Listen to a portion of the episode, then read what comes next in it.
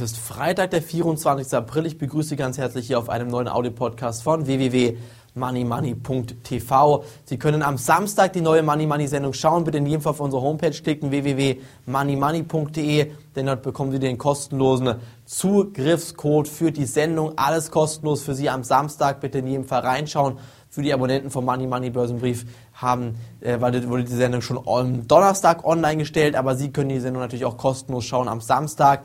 Natürlich nicht mit allen 100% gleichen Infos wie am Donnerstag den Abonnenten ähm, gebracht wurden, sondern mit einer verschiedenen Einleitung. Aber diese Einleitung wird ebenfalls sehr, sehr interessant für Sie werden, denn Sie haben die Möglichkeit hier mit der Show Ihr Börsenwissen zu erweitern. Sie werden was über die fundamentale und die technische Analyse erfahren. Sie werden wieder erfahren, wie es weiter in den Aktienmärkten gibt. Es gibt interessante Aktien wie zum Beispiel SolarWorld, Henkel, dann Q-Sales, Conergy, Commerzbank, Citigroup, Bank of America, alles das werden wir hier Ihnen am kommenden Samstag, also jetzt am Samstag, den 25. April präsentieren. Kann Ihnen wirklich nur raten, einzuschalten, denn es gibt Neuigkeiten im Gesamtmarkt. Da kurz noch heute den Marktüberblick für Sie hier jetzt an dieser Stelle, denn der Gesamtmarkt, der scheint heute wirklich sehr, sehr stabil zu sein. Vor allem der DAX, der scheint hier bei 4.600 Punkten erstmal wirklich sehr stabil zu stehen. 4.700 Punkte stehen wir schon fast aktuell.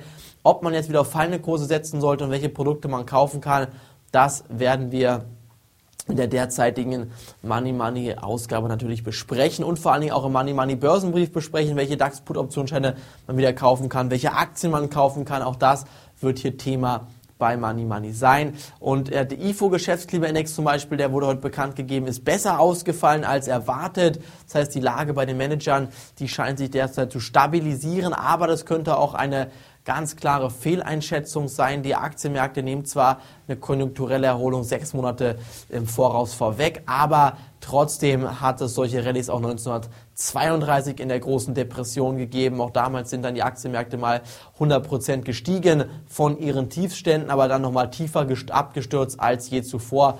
Und ob der DAX nochmal tiefer fällt, wie tief er fällt, das werden Sie alles bei Money Money morgen in der Sendung erfahren. Deshalb bitte einschalten auf www moneymoney.de. An dieser Stelle wünsche ich Ihnen ein schönes Wochenende.